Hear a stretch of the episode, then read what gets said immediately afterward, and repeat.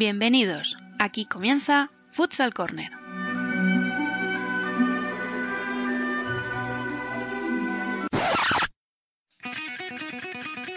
Una manera diferente de entender el fútbol sala.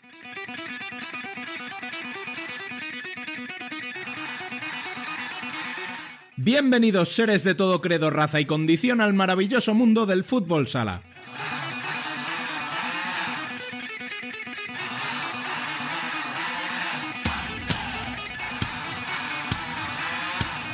Comenzamos nuestro undécimo programa de la primera temporada recordando como siempre que podéis estar al día de la actualidad del fútbol sala en futsalcorner.es y seguirnos en Facebook, Twitter e Instagram como Futsal Corner Web. También estamos a vuestra disposición en la dirección de correo electrónico futsalcorner@futsalcorner.es y por WhatsApp en el 620 838407.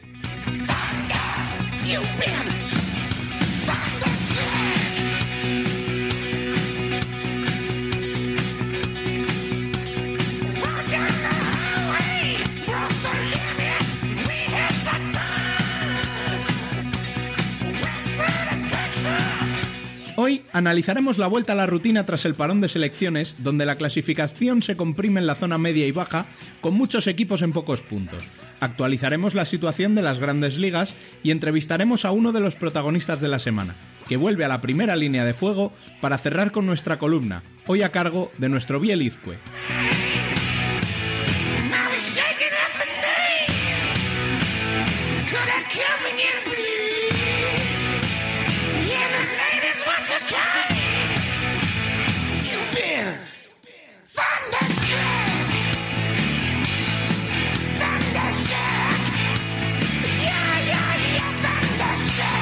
Y sin más, comenzamos. Les habla un servidor Rubén Robles. Sean todos bienvenidos a Futsal Corner, una manera diferente de entender el fútbol sala.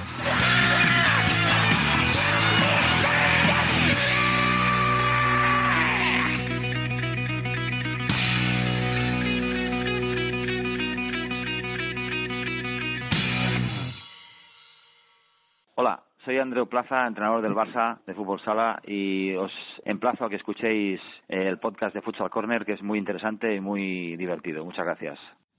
Fueron cuatro los segundos que pasaron hasta que pude encontrarte entre los rostros congelados y pasó una eternidad al mirarte y contemplar en tus ojos Las noticias con Rubén Robles y Alba Herrero. Bendigo las razones casuales por las que decidiste elegir mi banco para esperar. En primera división masculina, victoria sufrida de Inter en Paterna para seguir líder en solitario, seguido de un Barça que venció en Córdoba en una gran segunda parte. Cierra el trío de cabeza el Pozo, que cayó derrotado en su visita a Badalona, con final polémico incluido. Primera y trascendental victoria de la temporada para Burel ante Peñíscola, que le engancha al vagón de equipos que luchan por evitar el descenso, puestos que también ocupa Fútbol Emotion Zaragoza, que se llevó cinco de su visita a Palma. Victoria visitante de Valdepeñas en Anaitasuna, con Chino en modo MVP, y victorias locales de dos equipos que no quieren perder el tren que lleva a Málaga. Rivera ante Oparrulo y Cartagena en el estreno de Duda ante Jaén. esta En primera división femenina se afianzan las cuatro primeras clasificadas con victorias. Futsi derrotó a Leganés, Burela Zaragoza, Ourense Apoyo y el Alcorcón en pista del Roldán. Asciende a la quinta plaza el Peñas Clubes con su victoria ante Saloca Alacante. El otro equipo de la ciudad, la Universidad de Alicante, derrotó a domicilio a Ciudades, mientras que Móstoles y Bilbo empataron.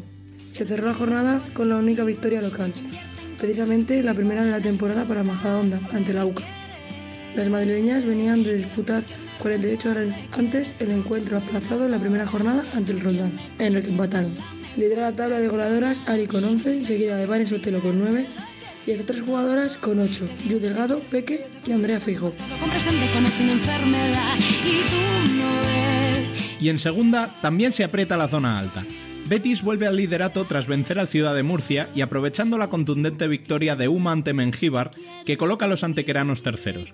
Les siguen Elche y Manzanares, que vencieron al filial del Barça y Talavera respectivamente.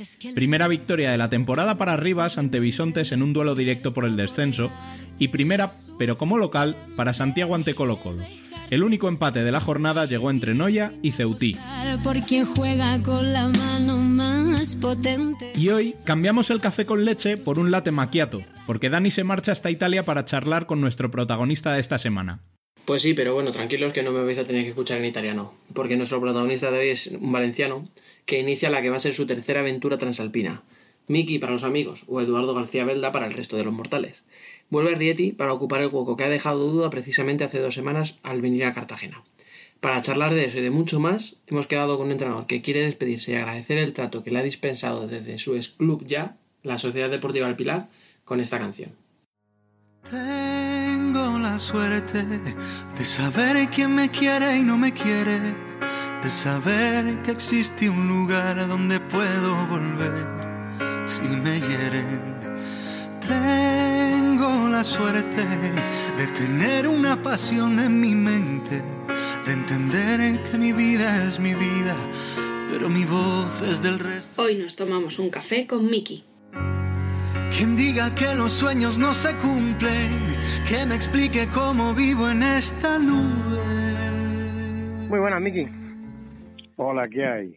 Eh, bueno, ya, eh, ya hemos eh, hecho la presentación. Eh, lo primero, cuando saliste de Maritime hace un año y medio, dijiste que también te apetecía estar un poquito más cerca de casa, estar con los tuyos, en Valencia, etcétera. ¿Qué es lo que te ha hecho cambiar de opinión? Pues eso, estar año y medio con los míos y el mono de, la alta competición. Entonces, bueno, eh, Mari, eh, yo ya estuve, estuve un año, fue un año bonito, con un buen recuerdo de la ciudad y del equipo, y entonces, pues bueno, ha sido una manera de que me, me convencieran, teniendo un buen equipo, una buena ciudad y tal, decir, bueno, pues los seis meses que quedan hacemos otra aventura italiana. Mm. Y para ello te has tenido que despedir de tu equipo de, del que tenías ahí al lado de casa, del Pilar, que, que, que cómo se lo han tomado. Me imagino que, bueno, con filosofía, ¿no? Bueno, eso lo tenemos hablado desde el principio, que siempre puede pasar esto, pero la verdad es que ha sido las dos cosas más importantes que me han hecho dudar de querer salir han sido la familia y el pilar. Creo que es un, un grupo de gente espectacular y en la que siempre me reciben con los brazos abiertos y que, y que ahora pues sí que hay un trozo de mi corazoncito que se siente mal. Siempre, a ver, siempre has hablado de, de que es más compañero que ayudante o tal. Manolo Peris, eh, ¿hablaste con él? Eh, ¿Le consultaste también o, o solamente con la familia y con tu, con tu club? Bueno, con Manolo yo hablé porque en teoría la idea era ir los dos, ¿no? Pero yo soy más impulsivo y Manolo es más uh, de todo tenerlo muy amarrado y él de repente decir eh, me voy, a él eso le cuesta. Va a seguir haciendo cosas desde, desde Valencia, o sea, la, la distancia no va a impedir que haga cosas, pero, pero no, ahora voy solo. Mm. ¿Y quién es el que más te ha convencido para que sí aceptaras? ¿Eh, ¿Alguien del club, eh, en casa, el propio Manolo? ¿Quién? No sé, alguien que te, haya motivado más a decir, venga, sí, acepto. No, la gente de casa nunca han intervenido ni para bien ni para mal, ¿no? O sea, siempre me han dejado que no han querido influir en las decisiones de trabajo, ¿no? Eh, yo, yo creo que con Rieti siempre he tenido una un feeling especial y cuando me llamó Roberto Pietro Pauli, el presidente, es muy práctico, muy convincente y bueno, esperemos que haya sido para bien. Hmm. Y, y el, a ver, el problema, o por lo menos es como se ve un poco desde fuera, es que llevas muchísimos años en los banquillos y parece que en esta última época eh, te salen ofertas en Italia, pero no sé si no te han salido en España, te salieron pero no te convencieron. No, bueno, yo creo que, que al estar los últimos años en Italia, pues siempre el, digamos, el currículum final es de Italia, ¿no? Y estás más, más visto para ir a Italia que para, para venir a España. Y después hay una cosa, Rieti está en Roma, al lado de Roma. Es más rápido volver de Roma a Valencia que volver desde puntos de España a Valencia. Y a mí eso me influye mucho. También, la verdad que y bueno a ver ya que vamos a hablar un poquito ya porque de tu... porque hay una cosa eh de Roma no vengo nadando vengo en avión solo faltaba no No, la verdad que sí, es que con las conexiones que tenemos a veces y los viajes que se pegan por carretera algunos equipos... Pero bueno, que no, te iba a preguntar ya un poquito, vamos a pensar ya un poco en el club. Eh, a ver, al final tu estilo es un poquito parecido al de Duda, sois dos entrenadores muy ofensivos, que os gusta el juego de ataque. ¿Eso ayuda a que la adaptación creas que vaya a ser más fácil? Bueno, yo primero te tengo que decir que, que ir detrás, digamos, detrás o la media temporada final de Duda es un hándicap importante, porque Duda es muy buen entrenador. Y entonces, ahora llegar a un equipo y cambiar algunas cosas, ahora es donde tengo que matizar hasta dónde tenemos que cambiar, qué tenemos que seguir eh, con lo que Duda ha implantado y cuáles son las características de los jugadores para ir cambiando cosas sin que eh, vaya a encontrar el resultado. A ver, claro, es que no es lo mismo cuando normalmente llega un entrenador a mitad de temporada suele ser por una destitución, entonces es más fácil meter mano en un equipo así, pero has estado, has seguido un poquito a Rieti estos primeros partidos, has visto un poco dónde puedes meter mano tácticamente o, o qué puedes aportar. Sí, yo, yo sigo viendo muchos partidos de España y de Italia sobre todo. Eh, pero no es porque llegues a mitad temporada, no. El, problema no es eh, cuándo llegas. El, el problema es detrás de quién llegas. Porque eso es importante. Cuando eh, yo me imagino que los entrenadores que fueran, eh, después de haber estado dos años en Maritime, con un estilo de juego, con un estilo que el público le gustaba, que los jugadores le gustaban, pues tienen un problema importante, porque lo que quieren rectificar es lo que todo el mundo no quiere que rectifiques. Y ahora en Rieti tendremos que ir entrando poco a poco, no puedes entrar como, como si fuera una cacharrería allí arrampando con todo, esto es lo que a Miki le gusta y es lo que vamos a hacer. No, no, no. Ahora en principio vamos a ir cambiando poco a poco alguna cosita, pero el estilo de duda durante un tiempo se va a ver, seguro. Sí, ¿no? Hombre, y ya, pero, pero por lo que dices, intuyo que ya, ya tienes alguna cosita pensada, ¿no? De qué quieres... Tengo muchas cositas pensadas porque es eh, la labor de un entrenador. Pero, por ejemplo, eh, yo llevo dos semanas que hemos hablado cinco o seis veces Duda y yo por teléfono porque creo que, que debo de hablar con él y debo de saber qué cosas eh, el equipo sentía buenas, qué equipo, en qué cosas se podía mejorar y todo. Yo creo que Duda y yo somos dos, vamos a ver, ha sido como un hijo mío, lo he tenido de jugador, lo he tenido de capitán, entonces mi relación es cordial y va, va a seguir siendo cordial. Mm. Oye, ¿qué te iba a decir? En esas conversaciones ha surgido el nombre de Javi Ronnie, porque el, tem- la- el inicio de temporada que está haciendo es buenísimo. Sí, sí que han salido, sí que han salido. Han salido muchos nombres, muchas cosas, cómo tratar, el carácter, de todos, ¿eh? De, de en qué hay déficit, en qué no. Claro, los entrenadores solemos hablar de esas cosas. Y Javi Ronnie yo creo que ha sido probablemente el acierto más importante en Rieti de duda. Y yo espero no influirle para mal, al revés, hacerlo crecer más. Pues sí. Oye, que te iba a preguntar, eh, hablando un poco de todo, eh, últimamente o desde hace un tiempecillo vemos que todo lo que se habla es que si disputas entre Federación Liga, que no te voy a preguntar por eso, tranquilo, eh, que si la normativa para arriba, para abajo, si saques con banda, que si portero fuera, que si el portero no. ¿Te cansa un poco que no se hable de lo que es el deporte, de la táctica y, y solo se hable de lo externo, digamos? Por supuesto que sí. Y además, como eres tú, me voy a mojar. Gracias. me, me, me voy a mojar porque hay una cosa. Mira, yo además soy de los que ha estado desde los primeros años del fútbol sala y todo esto ya lo hemos vivido. Ya lo hemos vivido con FIFUSA y Federación de Fútbol. Ya ah, quedan pocos de los que hicimos un esfuerzo por que todo se arreglara y competir en una sola federación o de una solo, con un solo grupo, juntarnos todos. Y ahora, desde luego, creo que me duele en el alma el que vuelvan a haber rencillas, que temas personales influyen en lo que es lo mejor del fútbol sala. Y yo lo sigo diciendo y lo digo públicamente. El fútbol sala, la Liga Nacional, debe de elegir a su presidente. Y si su presidente no les gusta, que lo cambien. Pero no nos lo deben de hacer desde otro lado. Y por otro lado, la Federación de Fútbol, yo creo que al cobijo de la Federación de Fútbol estamos bien, pero sin in- interferir en el fútbol sala. Mm, Perfecto, pues ha quedado bien claro.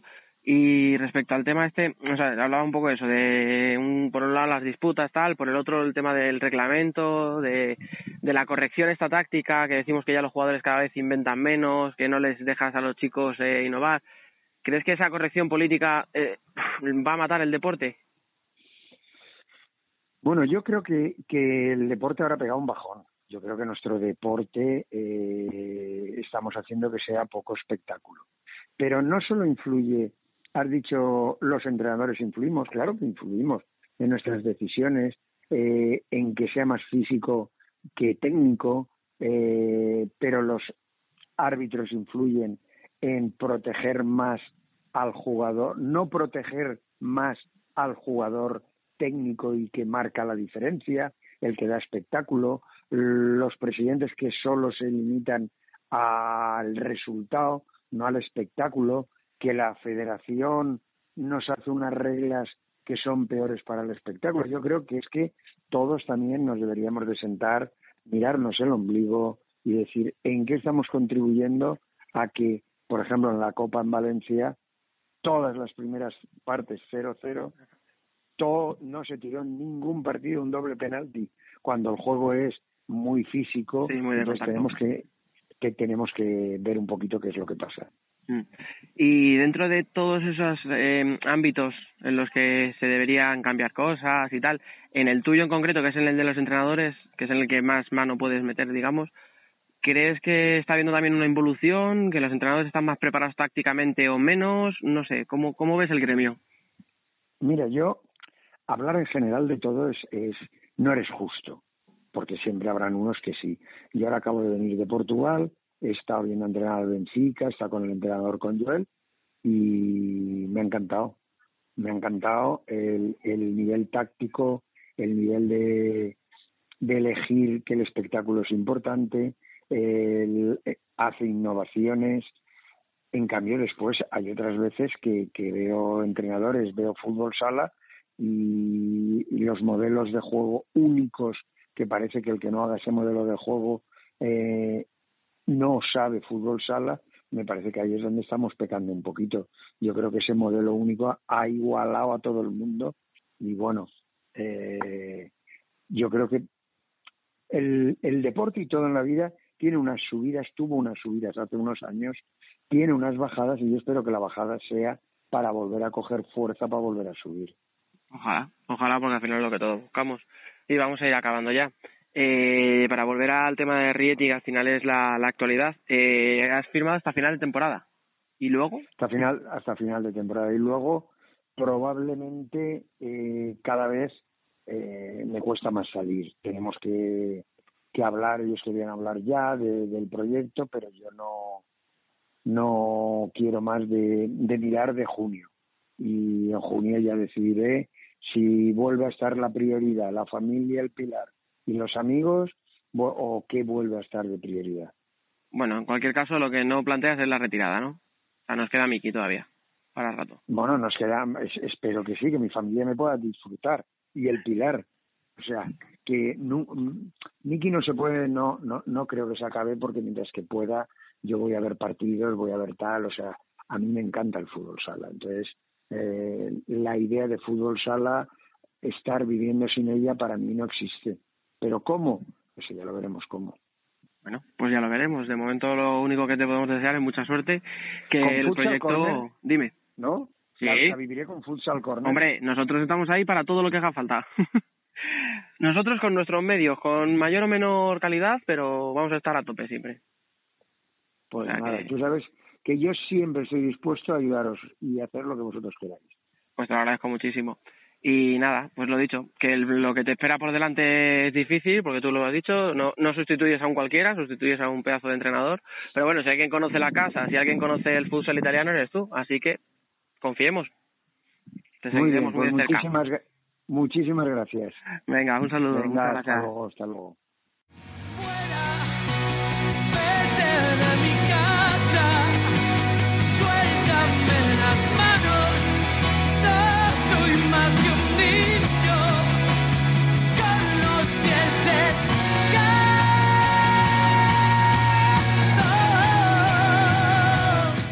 Yo sigo jugando, ¿qué más da?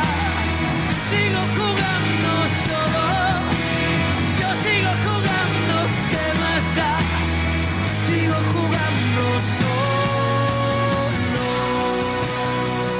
Esta semana hemos querido contar con dos maños ilustres. Uno ya conocido de la casa y que nos visita por tercera vez como es Frank Kake, y como novedad contamos con un pivot de referencia – alguien que conoce y al que conocen en todos los pabellones de primera división, Nano Modrego. Junto a ellos, ya de vuelta desde Italia, sigue Dani López. Bienvenidos a todos. Muy buenas chicos. Hola. Hola. Bueno, y ya que tenemos a dos invitados que conocen el equipo a la, a la perfección, no podemos dejar pasar esta ocasión. ¿Os sorprende que Fútbol Emotion Zaragoza esté tan abajo a estas alturas? Frank, ¿empiezas tú? Bueno, sorprenderme, sorprenderme. Bueno, no sé qué decirte. En parte sí, pero viendo las lesiones que ha tenido, no me sorprende mucho. ¿Nano? Bueno, yo. Bueno, me sorprende y no también. Eh, eh, me sorprende porque las expectativas que se habían puesto para este año eran muy altas y, y, y, la plantilla así, así lo decía. Pero bueno, también es cierto que, que, tienen la excusa de las lesiones, ¿no? Pero, pero bueno, tampoco creo que eso sirva de excusa porque creo que ahora mismo la plantilla es muy parecida a la que había el año pasado. Yo es que, chicos, no sé, eh, ¿Por qué, o sea, ¿Por qué creéis vosotros que seguís más la actualidad? Y, joder, bueno, ¿qué os voy a contar? Eh, que se habían puesto esas expectativas de que el equipo debe, debía, entre comillas, entrar en Copa, porque yo realmente viendo la plantilla tampoco veo que haya habido un, un avance, no sé. Eh, al final seguimos teniendo un equipo bastante veterano, chicos muy jóvenes, muy inexpertos. O sea, me falta como un poco, digo, no sé si clase media o no sé si os parece o, o a lo mejor es una percepción mía desde fuera. Voy. Eh, yo estoy de acuerdo con Dani. A ver, se pusieron bastantes expectativas por lo que se fichó, por el regreso de, de Adri, pero es que es más de lo mismo, porque en otros años no se contaba con la gente de abajo. Entonces este año pues eh, se dijo que se iba a contar, que todo el mundo iba a jugar, pero claro, si has estado unos cuantos años jugando solo con 6-7 jugadores, este año se te han lesionado cuatro o cinco de esos seis o siete que jugaban y los chavales pues no, no dan.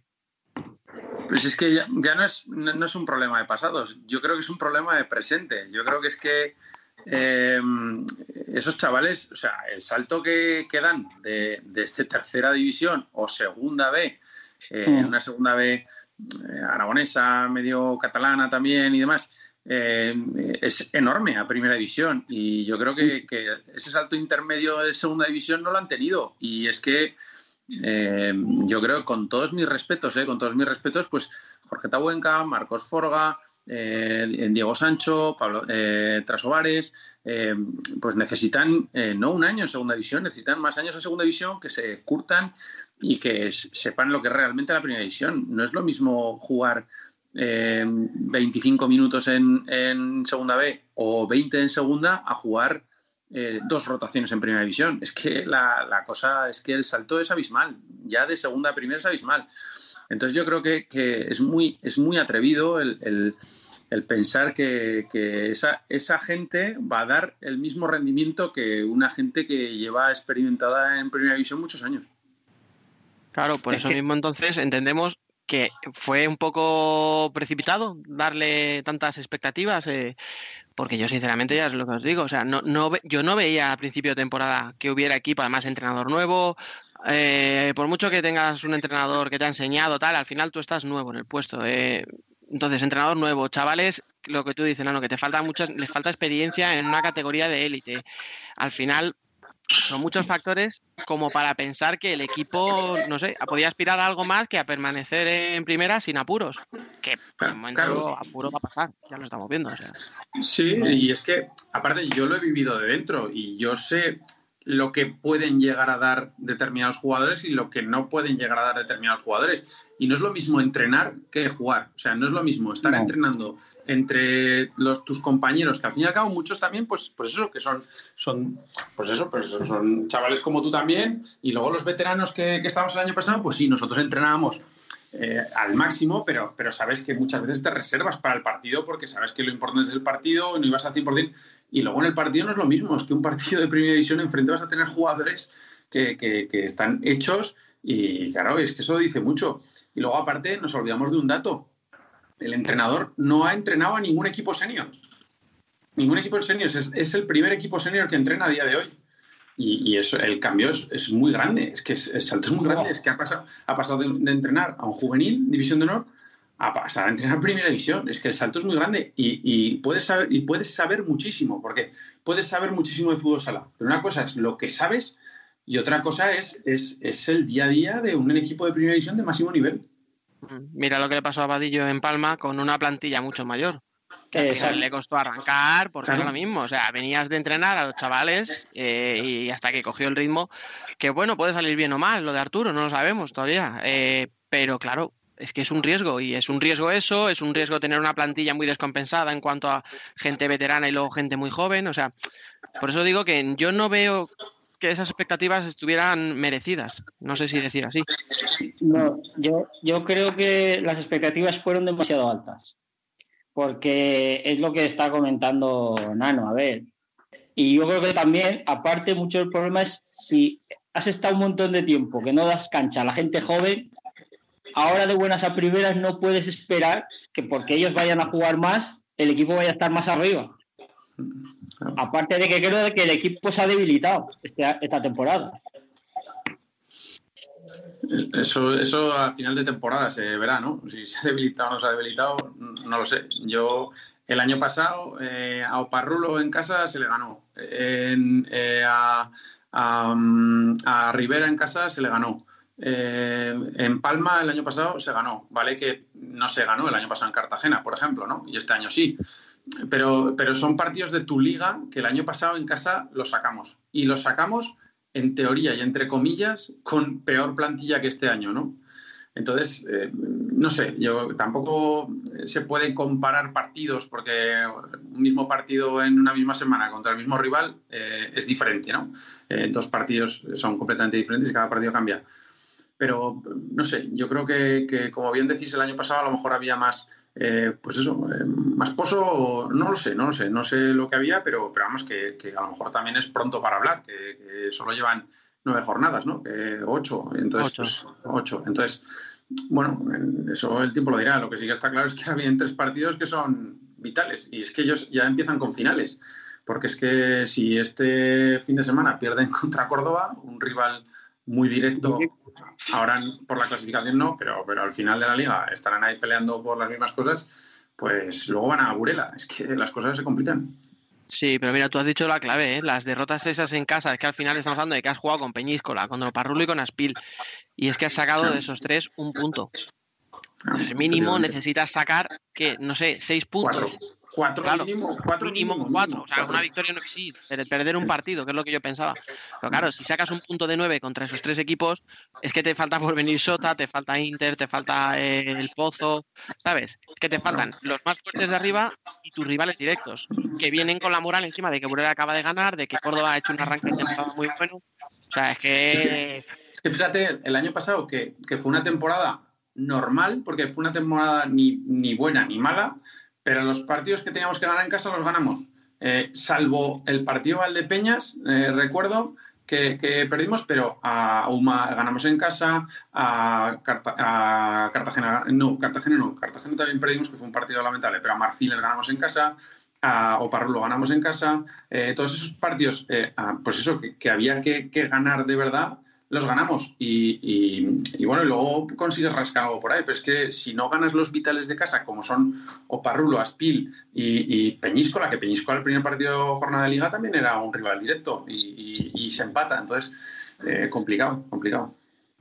Y de la parte baja de la tabla vamos a pasar a la parte alta en la que Inter lidera la clasificación con mano de hierro. ¿Cómo ves a tus ex compañeros, Nano? Sobre todo sólidos. O sea, yo lo que he podido hablar con, ellos, pues, con, varios amigos que tengo ahí dentro del vestuario, sobre todo lo que Tino les está inculcando es, pues eso, es, el ganar y el, defender y el no, no cometer errores y, el, pues lo que se está viendo hasta ahora de un Inter que es muy sólido, ¿no? Que a lo mejor no es tan vistoso como podía ser con Jesús Velasco, pero, pero que se le ve sólido y se le ve que, gana los partidos. Bueno, ayer ganó en, Levante, bueno, en Valencia ganó eh, apurado con el portero jugador y demás, pero, pero yo creo que lo que sí que se les ve a ellos es, es un equipo rocoso. Mm. Yo creo que tú has dado con la clave, ¿eh? esa solidez tanto defensiva como al final mental, yo creo. Porque al final el día de Palma vas empate y se saca a Ricardiño un latigazo, que dices, bueno, es Ricardiño y lo tiene que hacer, ¿no? lo normal. Pero el otro día eh, remonta a Sota con Marlon, que no había sido protagonista hasta ahora. Ayer metes dos goles de portero jugador, que era probablemente una de las cosas donde más flaqueaba Inter en los últimos años, en el ataque de mm. Y encima hablamos de solidez defensiva, teniendo en cuenta que Pola no ha debutado. Sí, sí. ayer ya debutó, o sea, ya cogió minutos ayer Raya, o sea, es que encima le da minutos a los chicos porque Borja está siendo importante, porque o sea, yo es que de momento estoy muy sorprendido eh, gratamente con, con, Tino. Yo creo que esto es una gestión de Tino, no digo que no los jugadores no hagan nada, evidentemente, pero creo que se está haciendo un equipo de autor ahí muy, muy interesante. Yo, yo creo que, a ver, los jugadores tienen su, su parte de culpa, pero yo creo que se nota y mucha parte de culpa la tiene Tino. O sea, porque conseguir que el equipo esté tan intenso como está, comparado con el año pasado, es abismal la diferencia. Y luego es lo que acaba de decir Dani, o sea, ya de jugando de 5, ya también lo saben hacer, pues si encima que tienes un equipo que tiene calidad, consigues que hagan las cosas que, que tú les dices en el campo, pues yo le veo la verdad que muy bien ahí. Sí, hombre, eh, lo que comentabas de, claro, el año pasado que no tenías esa solidez o tal, es que, claro, llega un momento que también hay ciclos que, mm, al apurarlos tanto, tanto, tanto, al final el jugador pues entra en una, no sé, no decirlo de desidia, sí, sí, sí, una comodidad, como, eh, sí, y te acostumbras un poco a a los mismos entrenamientos, a las mismas rutinas, y yo creo que ese fue el motivo principalmente por el que Jesús, lo deja, ¿eh? porque ve que el vestuario ya es como que, como que ya no puede exprimirles más, ¿no? Entonces, eh, que diga lo que diga ya no, ya no, ya no cala. Eso es, eso es. Sí, o, que ha calado tanto ya que, que, bueno, que. Porque yo te lo puedo asegurar, que, que, lo que te decía Jesús te calaba, pero hasta en los poros más, más, más internos.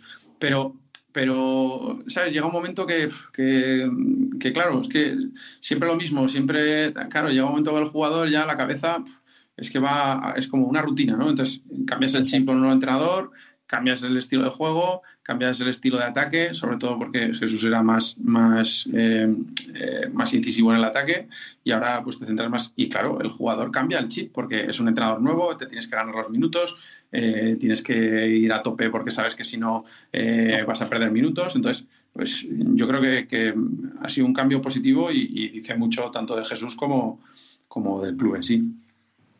Sí, además hay, hay, muchas cosas. O sea, luego, por ejemplo, tenemos el a Pito, que se supone que iba a ser la estrella junto a Ricardo, y de momento Pito no ha, no ha terminado de despuntar. O sea, sí, ha dado muchas asistencias. Me parece que dijeron hace una semana o dos que era el máximo asistente de Inter, pero al final a Pito lo que se le pide son goles, no asistencias. está bien para complementar.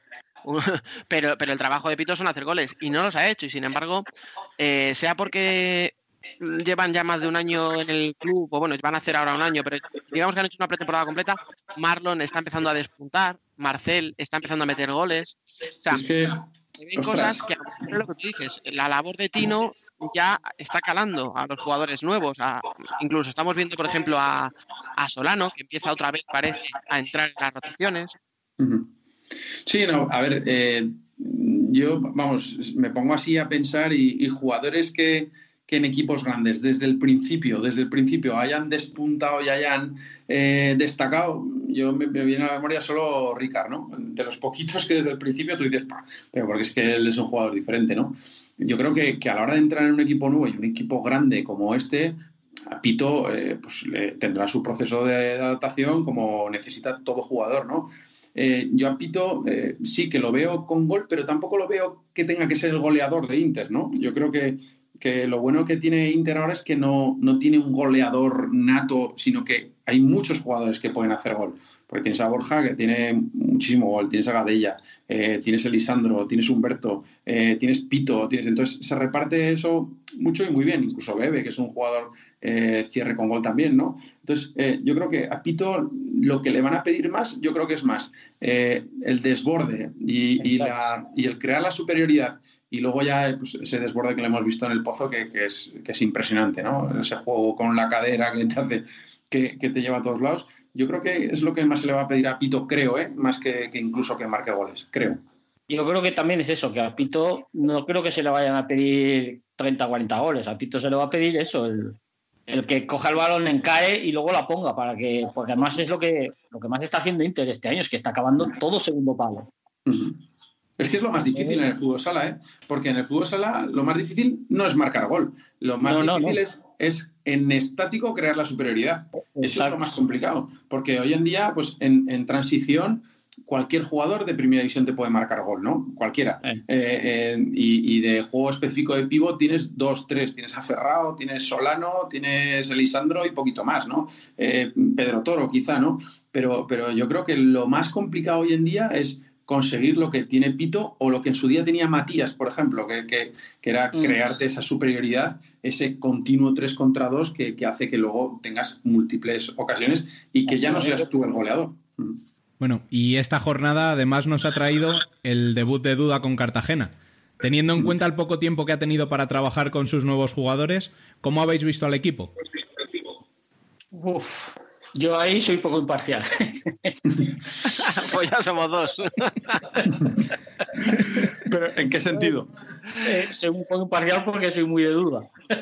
Sí, sí, a, mí me han llamado dudista, que jamás pensé que me iban a llamar. Yo como lo tuve de compañero, entonces, eh, y luego los años que ha hecho en el pozo, yo bueno, he tenido muchas guerras en Twitter con gente que está muerte con Diego Justosi y que decía que ya nada. yo, creo que va a cambiar de arriba abajo. No sé, la verdad es que, hombre, la llegada de Duda es, es, una noticia fenomenal para la liga. Yo creo que eso es lo más importante y eso es con lo que nos tenemos que quedar, ¿no? Porque eh, este tipo de entrenadores son, son básicos que estén en nuestra liga porque son los mejores entrenadores. Ojalá también Jesús Velasco vuelva a estar pronto, o Miguel Rodrigo, o entrenadores que están en el extranjero. Que, Sí, bueno, yo ahí no soy tan imparcial, yo ahí, ahí, ahí, tenemos problemas, pero bueno, eh, sí, Bruno, Bruno, Pulpis, eh, tantos entrenadores que hay por ahí que, ojalá puedan estar algún día en España, ¿no? pero vamos, el, cambio que va a experimentar Cartagena yo creo que va a ser eh, de la noche a la mañana, ¿no? De la noche al día. Eh, yo, bueno, solo puedo decir cosas buenas de duda como entrenador, tiene su es Dr. Jekyll y Mr. Hyde en esos momentos no puntuales que, pero pero vamos como entrenador es que es que vamos es, es, es, una maravilla que vuelva a estar en la liga y, y vamos, y que yo creo que a Cartagena es, eh, es un fichaje top, ¿no? Para, para mí, de, eh, para mí el mejor fichaje de este año que han hecho. Mm, yo es que si te fijas, al final creo que salen ganando todos. Sale ganando Cartagena, que va a tener un entrenador top, que va a saber manejar una plantilla tan amplia y con tantos egos. Sale ganando eh, la liga, como tú decías antes, porque al final tenemos un entrenador muy bueno. Y oye, ¿para qué nos vamos a engañar? El morbo de ver a Duda jugar contra el Pozo motiva bastante, no nos engañemos. Pero es que si me fíjate, yo creo que hasta sale ganando Brocanero, que no le veía cómodo en el puesto, y yo creo que él en un segundo plano está mucho más contento y mucho más justo. O sea, y ya, fuera un poco ya de, la broma, es que encima está, eh, llega te sale bien las cosas, o sea, tiene esta suerte, porque Eka va a jugar y en principio Ike estaba descartado.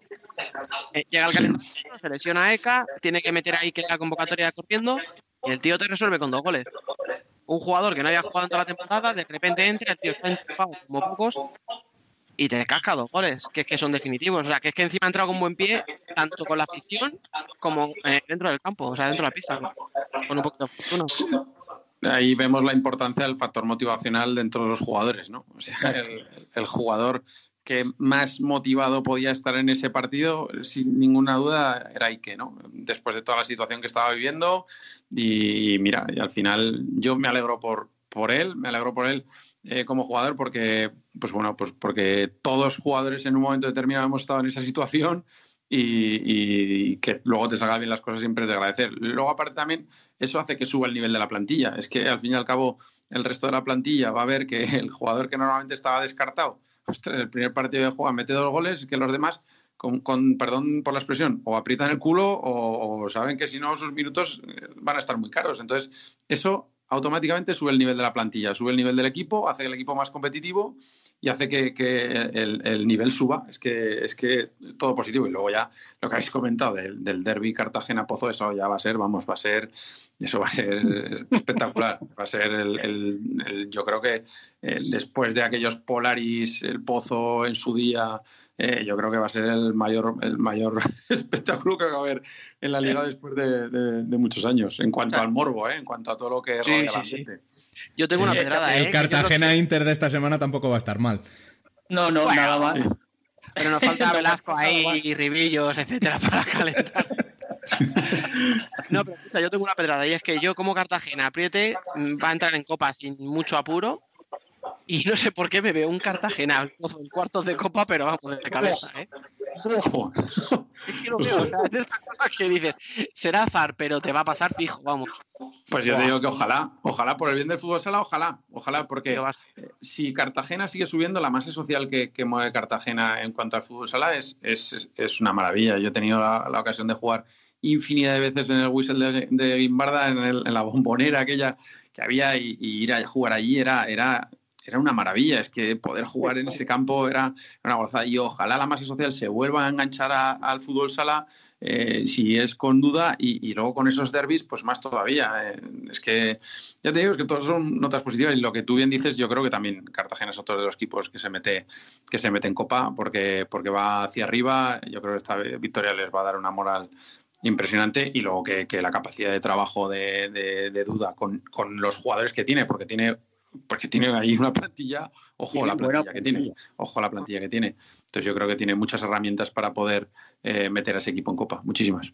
Es lo que, lo que comentaba, que eh, Duda va a subir el nivel, es que lo bueno que tiene Duda es eso. Esta semana ha sido con Iker, pero es que lo bueno que tiene Duda es que no se casa con nadie. Hmm. Y es viendo los egos que había en ese, en ese grupo, sí. y es de maravilla, porque la gente que no estaba jugando ya se ve con otro ánimo y ya los entrenamientos suben, sube el nivel a la hora de que jugar y todo el mundo se pone a las pilas. Es que yo, yo siempre le he dicho que los, los jugadores más importantes, los más importantes, de verdad te lo digo, dentro de una plantilla, son los que menos juegan, ¿eh? Son los más importantes. Porque si los jugadores que menos juegan en el día a día entrenan duro, entrenan fuerte, están preparados para cuando les dan la oportunidad, el día que les dan la oportunidad, los jugadores que más juegan ven amenazados sus minutos. Y entonces automáticamente suben el nivel también y aprietan. Entonces, yo creo que es que hoy en día, si tú tienes en una plantilla eh, ocho jugadores que están acomodados porque ven que los otros cuatro, cinco no les aprietan y no les quitan sus minutos, eso al final el nivel de la plantilla se mantiene. Se mantiene o incluso en algún momento puede subir, en algún momento puede bajar, dependiendo del partido. Pero lo más importante, y, y eso yo, vamos, eh, lo viví en Inter, eh, el, equipo que llamábamos equipo todo corazón, que nos llamábamos nosotros, que éramos eh, Borja, Toba, Tobe, Pola y yo, esos cuatro, que siempre éramos los cuatro que, jugábamos juntos en los partidillos, en los entrenamientos y tal, es que les, les apretábamos el, culo a, los titulares y ellos lo sabían, es que sabían, decir, es que esto es como, como no, lo que pasa es que ellos también eran muy buenos y jugaban más que nosotros porque eran más buenos que nosotros, eso era así. Pero, pero, pero, claro, nosotros estábamos ahí esperando nuestra oportunidad. Y eso es lo más importante dentro de una dinámica de grupo. Lo más importante, que los jugadores que menos juegan estén enchufados. Mm. Y es complicado, ¿eh? Eso es complicado. y muy difícil. Mm. Y para acabar esta semana, Raúl Sánchez nos lanzó por Twitter una pregunta y vamos a darle respuesta. Como nos dijo él de manera concisa, que ya vamos mal de tiempo, ¿en cuántos puntos creéis que va a estar la clasificación para la Copa de España este año? Yo ahí no me mojo porque no tengo ni idea. Yo creo que sean unos 18 20, puede ser, ¿no? Aproximadamente. Pues yo, este año, fíjate, lo veo muy caro en cuanto a competición, o sea, competitividad, pero lo veo barato de puntos. ¿eh? Normalmente suele estar entre 20, 20 y pocos, pero yo creo que este año, fíjate, con 17, 18, yo creo que puede entrar, porque veo muchos equipos que se van a quitar puntos entre ellos, veo equipos como Jaén, que lo va a pasar mal este año para entrar, Levante, que estamos viendo ya que también están teniendo problemas, o sea que, no sé, yo creo que este año van a ser con menos puntitos. Sí, hombre, si te fijas eh, del, séptimo, me parece que es del séptimo al decimocuarto, están en tres puntos. Me parece que eh, de diez, el, el, antepenúltimo que es Levante lleva siete puntos, si no recuerdo mal. Y el, el octavo, séptimo, octavo lleva diez. Es que, es que va a estar, va a estar, va a haber leches por todos lados. Y, y, eso es lo bueno que va a tener la liga, ¿no? Que, que, que bueno, que incluso los que están abajo eh, están a, seis puntos, ¿no? Del, del que son dos partidos. Entonces, pues bueno, va, va, a estar caro, va a estar caro, en realidad va a estar caro. Yo, mira, yo creo que, que, a mí me da la sensación de que el que el que puede que sea sorpresa para meterse ahí en la copa sea Spiel, porque se ha quitado ya a los tres grandes y, y, se ha quitado un peso de encima y enseguida va a recuperar a los, a los lesionados.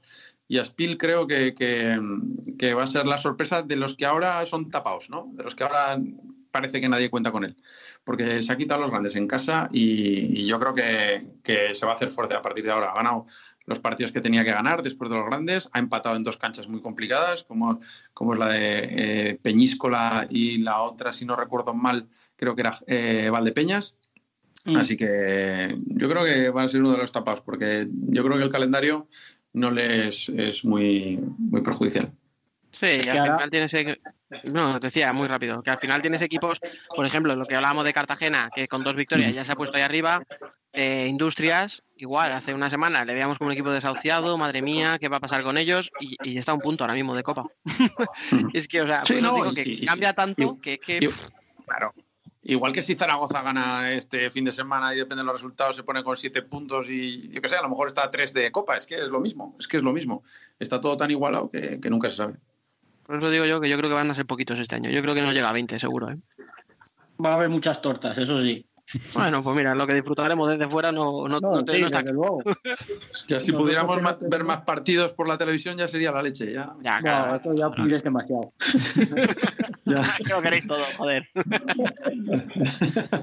Eh, Pedimos demasiado, sí, sí, sí, eso sí. Bueno, pues hasta aquí el debate de esta semana. Muchas gracias a los tres por sacar este ratito para estar con nosotros. De nada, cuando queráis. Lo mismo digo, para mí ha sido un enorme placer. Nada, chicos, un placer como siempre.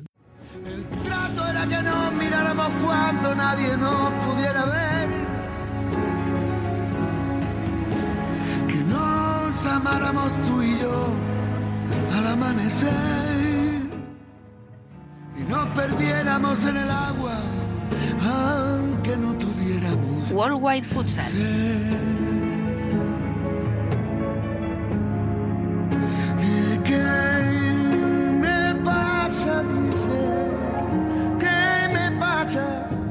Y para tratar el futsal más allá de nuestras fronteras, tenemos una semana más a Emanuel Herriso.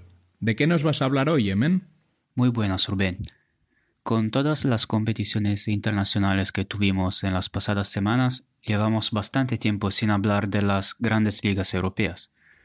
Ahora vamos a poner remedio con un eh, enfoque especial sobre los principales candidatos para ganar la ronda elite de Champions League. Comenzamos con los rivales del Pozo, los que están en el eh, grupo de la muerte.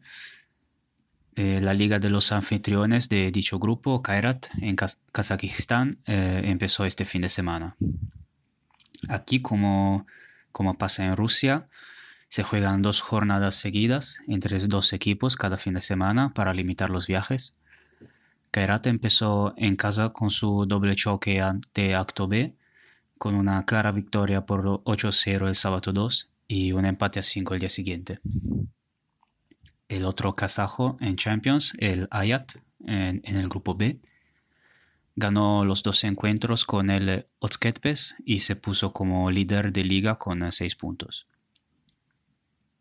Siguiendo con los rivales del Pozo, el vigente campeón de Portugal, Benfica, eh, sigue su racha de victorias, 7 en 8 jornadas, con un empate en el debut liguero contra Eléctrico, y mantiene la primera plaza con 22 puntos. Su última victoria llegó el domingo contra Modicus Sandim por 7-2, mientras que los eternos rivales de Sporting son segundos con 19 puntos, tras de desventaja a causa de la derrota en el derby a finales de septiembre. La, eh, el Sporting es- compartía la segunda plaza con Quinta dos Lombos y, el, y el mismo Modicus hasta este último fin de semana. y los dos se quedan a 16 puntos. El tercer rival del conjunto de Giustozzi es Pesaro en la Serie A de Italia, donde se llegó a la sexta jornada. Aquí más o menos se están respetando los pronósticos. Actualmente el líder con 15 puntos es el Real Rieti, con Miki, nuestro entrevistado de la semana en el banquillo a partir del lunes. Tras una derrota en la primera jornada, el ex equipo de Duda sigue con su serie de victorias. La sorpresa la tenemos en la segunda plaza con el CMB de Roberto Tobe, no tanto por sus 13 puntos, sino por sus 33 goles marcados, el mejor ataque de la liga y encima con tan solo 12 goles en contra. El Pesaro de Fulvio Colini es tercero, aunque con un partido menos, ya que todavía tiene que recuperar el partido con Aniene, que tuvo que saltar por la Champions y recuperará el 12 de noviembre. Sin embargo, antes tendrá el duelo contra Acuesapone el 9 de noviembre. Jesulito y compañía, los principales rivales de Pesaro, sobre todo la pasada temporada, perdieron su primer partido el sábado ante Camedosón y ahora ocupan la quinta plaza. En el cuarto lugar, el Eboli del capitano azzurro Marco Colessi está cumpliendo expectativas. Y ahora vamos a consultar la enciclopedia.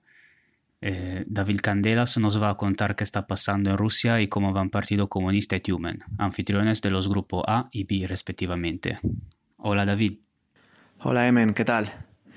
La Liga Rusa va ya por un cuarto de competición, como sabéis es un campeonato bastante particular, puesto que en cada jornada se disputan back-to-backs a fin de aprovechar los largos viajes por las estepas rusas.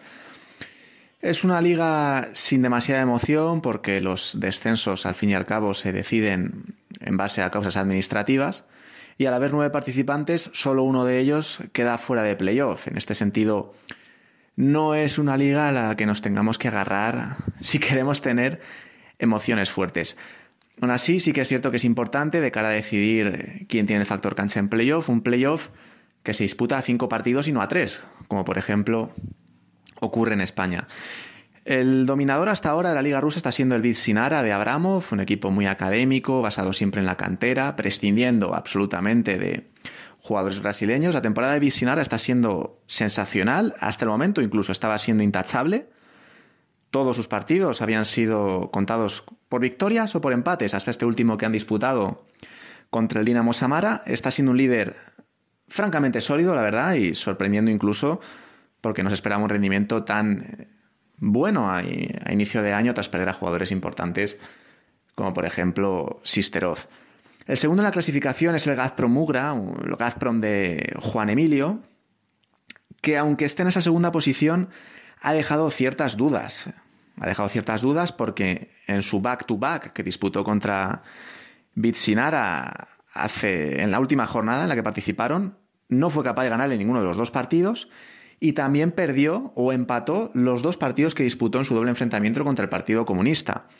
Gazprom es un conjunto con una plantilla muy larga, además se ha reforzado ahora en portería con el fichaje de Seper Mohammadi, portero internacional iraní, pero no es un equipo que tenga bastante seguridad en estos enfrentamientos contra equipos grandes de la clasificación. Respecto a los equipos que más nos interesan, que son aquellos que van a disputar la ronda élite de la UEFA Champions League, el mejor de los dos, eh, sin lugar a dudas, en esta Liga Rusa está siendo el Partido Comunista, el Partido Comunista que si bien va cuarto en la clasificación, es porque ha disputado tres partidos menos. El Partido Comunista está en un eh, gran momento de forma, de hecho sus últimos cinco partidos de liga se cuentan por victoria. Solo ha perdido uno, un accidente frente al Norwich Nickel en casa, un partido que pude presenciar y que realmente fue un auténtico despiporre. Eh, el Partido Comunista jugó muy mal en defensa, eh, muy, muy desconcentrado, y ahí el conjunto polar supo sacarle los tres puntos. Al margen de ese partido, ha demostrado un nivel bastante alto, no solo en la competición doméstica, también en, Copa de Europa, y así lo demostró dándole un baño al Pozo de Murcia en ronda principal.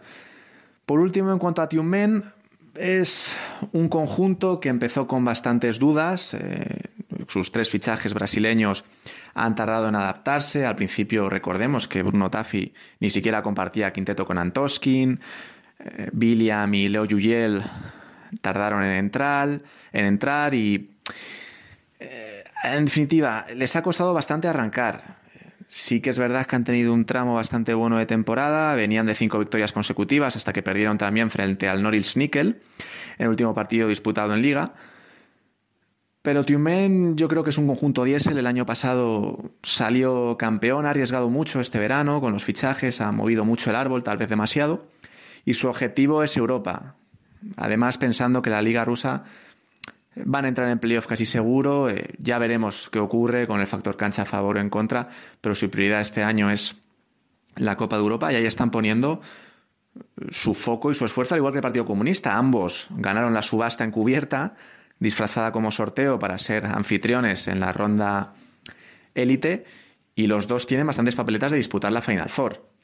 Respecto al resto de conjuntos de la Liga Rusa, Tal vez podríamos destacar como sorpresa al Berkut de Grozny, un equipo que para mí tenía bastantes papeletas para ser colista y quedarse fuera de playoff, pero de momento ha empezado bastante bien. La decepción está siendo el UCTA de Samuel, eh, Joan, eh, equipo que fichó a tres brasileños este verano, y por el momento va colista y de sus últimos seis partidos ha perdido cinco. Le está costando mucho arrancar Aún quedan muchísimas jornadas hasta que la liga rusa llegue a playoff, pero de momento sí que podemos decir que es el equipo que peor rendimiento está dando y que peores sensaciones ofrece. En cualquier caso, Emen, la liga rusa es eh, muy larga, queda bastante hasta que lleguen los playoffs. Ahora en Navidades empezará a disputar la Copa de Rusia. Y todos los equipos estarán centrados en esa competición, en la ronda élite, en el caso de Partido Comunista, también de Tiumen Vamos a esperar un poco antes de sacar conclusiones, pero sí, de momento sin sorpresas, los cuatro grandes más o menos arriba, con Norris Nickel un poquito por detrás, y por debajo eh, el UCTA, que junto al Grozny quizás era el equipo que estaba destinado a, a ocupar esa posición. Muchas gracias, David. Y por último, cerramos con una noticia flash. Las Islas Salomón se convirtieron en la primera clasificada al Mundial del 2020 en Lituania al ganar la OFC Futsal Nations Cup, la competición continental para selecciones de Oceania. La Kurukuru logró su sexto triunfo con una victoria en la final ante Nueva Zelanda. Los dos conjuntos empataron a 5 al final de la prórroga y llegaron a los penaltis, donde Islas Salomón ganó 2-1 para la selección oceánica será la cuarta participación a un Mundial de Fútbol Sala. Y con esto, Rubén, te vuelvo a dar la palabra. Muchas gracias por el repaso una semana más. Y cerramos, como siempre, con la columna, hoy a cargo de nuestro Biel Izcue, que aunque no ha podido estar en directo con nosotros, pone voz y música a esta sección.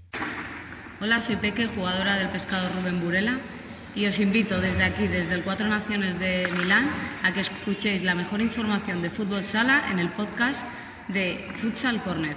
¿Os lo vais a perder?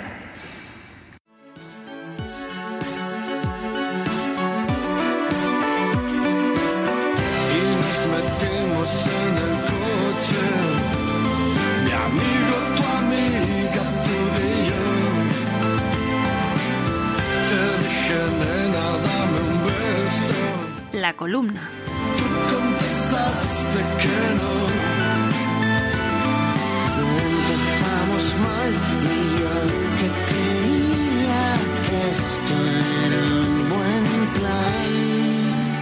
Hace poco más de un mes, cuando los hombres de Antonio Vadillo cayeron por la mínima en Torrejón, muchos encendieron las alarmas.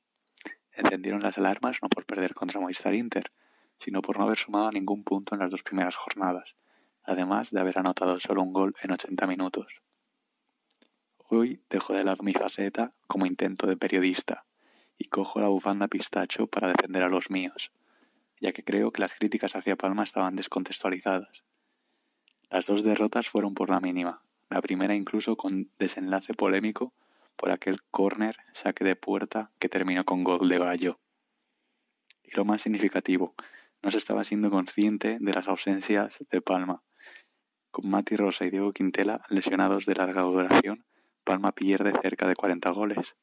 Además, Diego Núñez y Eloy Rojas, ambos decisivos en los últimos metros, también arrastraban problemas físicos.